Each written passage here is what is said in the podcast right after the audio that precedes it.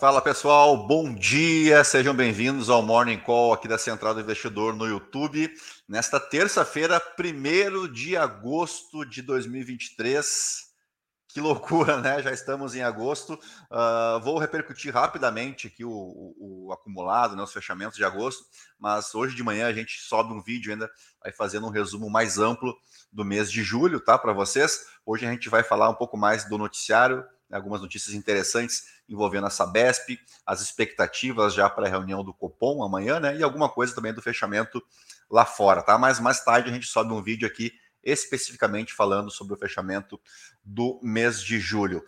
Bora lá para o nosso resumo diário, começando pela Bloomberg. Então, nas, essa manhã de terça-feira, uh, mostra os futuros em Wall Street operando em queda, e na Ásia nós tivemos um cenário misto nessa primeira sessão do mês de agosto, né? Não tivemos uma direção única, nem para cima nem para baixo. Uh, então a gente está tá vendo o mercado uh, um pouco mais cauteloso depois do mês de julho, muito interessante, especialmente para o mercado acionário, tá? Vamos ver o que eu separei aqui na matéria diária da Bloomberg.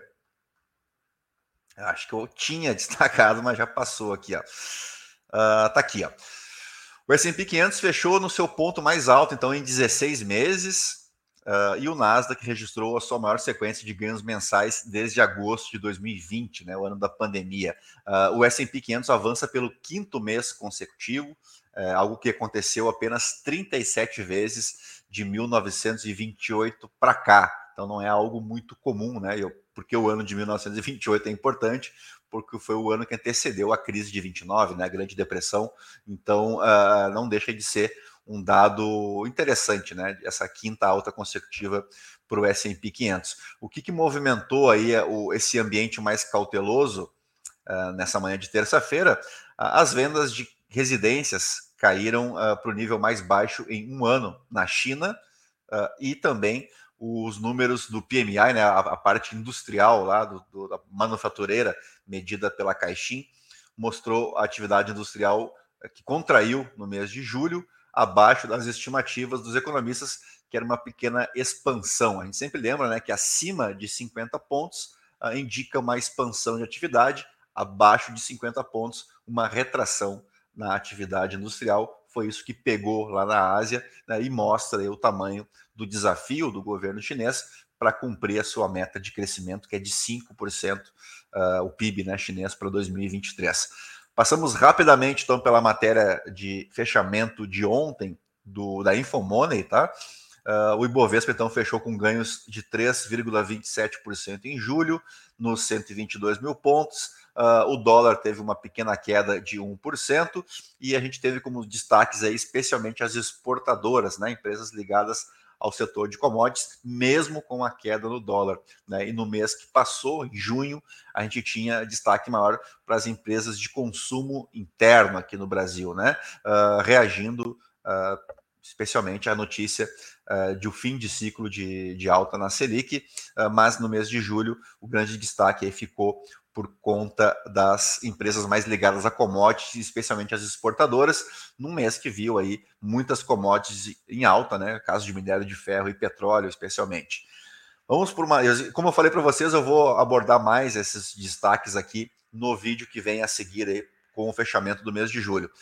Vamos para a notícia corporativa envolvendo o follow-on da Sabesp, né? O governo do estado de São Paulo definiu aí o modelo de privatização na Sabesp, com trava para acionistas para evitar risco Eletrobras. Depois a gente vai falar do caso da Eletrobras, que foi, né, o, recentemente aí, o, o maior processo de desestatização seguramente dos últimos 20 anos, mas a gente vai mostrar um pouquinho os números desse, desse follow-on da Eletrobras. Uh, aqui, né, falta, né, claro, uh, carece de maiores detalhes, tá? A gente não tem ainda o fato relevante, né? Também não temos uh, muitas informações de como é que vai se dar esse follow-on, uh, que na verdade, né, é uma é quando uma empresa aqui, ó, uma empresa de capital aberto, então não é um IPO, né? Essa empresa já está listada em bolsa, ela vai fazer uma oferta de ações então na bolsa para aumentar a sua base acionária, especialmente o seu patrimônio. Pelo modelo, um grupo privado poderia ter participação relevante, tornando-se o principal acionista de referência e controle indireto da companhia. Uh, e aí cabe lembrar que a gente tem aí uh, as ofertas primárias e as secundárias, quando a gente fala de follow-on. Né? Uh, no caso de uma oferta primária, envolve a venda de novas ações né, emitidas pela companhia ao mercado. Normalmente, esse dinheiro vai direto para o caixa das empresas para financiar né, os, seus, os seus processos aí e tem, claro, um aumento de capital social. Uh, e a gente também tem ofertas secundárias, uh, onde a, aí a busca mais por recursos de sócios atuais, né? Como deve ser o caso aqui da Sabesp, que tem o governo do estado de São Paulo como acionista prioritário. Uh, mas a gente precisa, como eu falei antes, né, de uma confirmação uh, se será, se serão ofertas secundárias ou se teremos um misto, como foi o caso da Eletrobras, tá? No caso da Eletrobras a gente teve os dois formatos, então precisamos de mais informações, uh, por isso que eu vou mostrar para vocês aqui o que aconteceu com a Eletrobras. Bom dia para o Gitiano, para o Alisson e para a Graziane. Sejam bem-vindos aí ao nosso Morning Call ao vivo, né? Ó, no caso da Eletrobras, onde a gente teve oferta primária e secundária, 53%, 53,3% dessas ações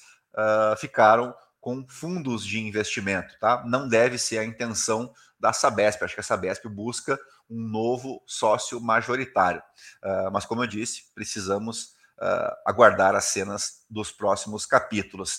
Uh, aqui tem né, o preço de definido nesse follow-on da Eletrobras de 42, dólares, 42 reais e 8, reais, 8 dólares e 63 centavos no caso das ADRs.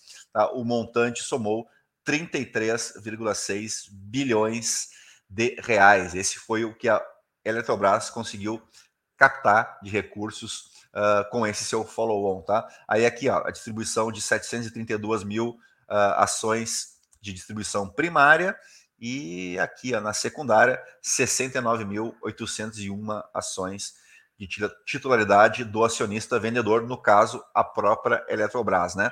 Então aqui a gente está vendo que a oferta primária foi bem maior, né? mais de 10 vezes superior à oferta secundária, tá? Mas aí é um caso para a gente aguardar, então, como eu falei, as cenas dos próximos capítulos. Uh, lembrando que, né, então quem pagou R$ reais no follow-on, uh, imaginando né, que num controle privado nós teríamos uh, uma alta nesse papel ou, ou, números de faturamento melhores né, que justificasse esse investimento, por hora isso não aconteceu. Tá? Essa matéria aqui é do mês de junho, metade do mês de junho, né, que faz aí uma retrospectiva né, e e relata o que aconteceu com as ações da Eletrobras passado um ano da desse seu processo aí de, de uh, uma privatização um pouco diferente né, no modelo de follow-on. Uh, o papel hoje trabalha na casa dos R$ reais, né, e aqui nessa matéria do Estadão uh, destaca várias razões né, por, esse, por esse preço do, do, do, dos papéis da Eletrobras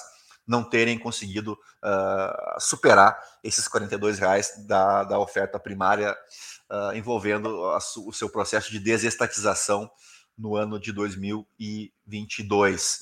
Uh, mas aí precisa se analisar, aqui na, na, fala até de recursos hídricos, né, de melhora nos recursos hídricos. Quando foi feito o follow-on, a gente passava por um momento de seca e tudo mais. Então, uh, ainda é prematuro, eu acho, fazer essa análise, porque passaram-se apenas, apenas um ano. Né?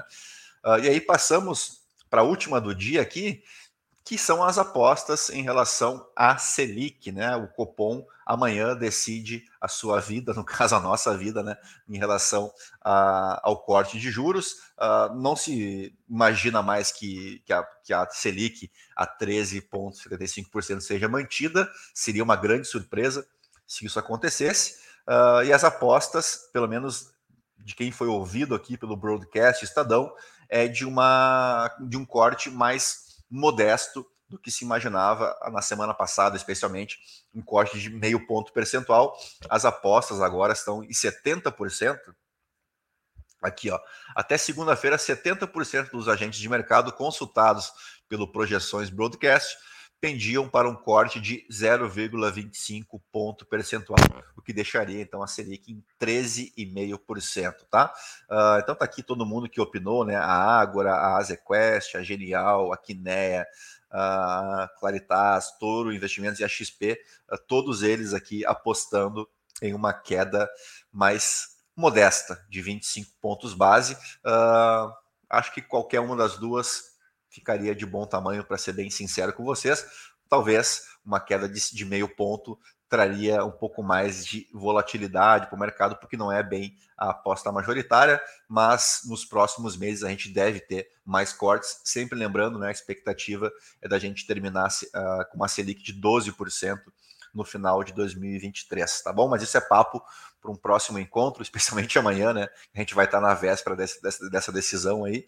Uh, e lembrando que nós temos payroll na sexta-feira lá nos Estados Unidos, uh, que é o principal dado de emprego lá nos Estados Unidos. E também temos a divulgação de balanços de Apple e Amazon, né? Que também uh, são empresas que chamam bastante atenção aí quando reportam resultados. Também temos resultados da Petrobras previsto para essa semana. Tá legal? Deixa eu voltar aqui para vocês para a gente fazer as despedidas. Então, lembrando que em seguida a gente sobe um vídeo aqui para fazer o resumo do mês de julho para vocês, tá bom?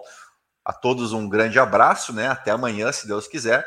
Bons negócios, né? Bons investimentos e a gente se vê amanhã então, tá bom? grande abraço aí, tchau, tchau.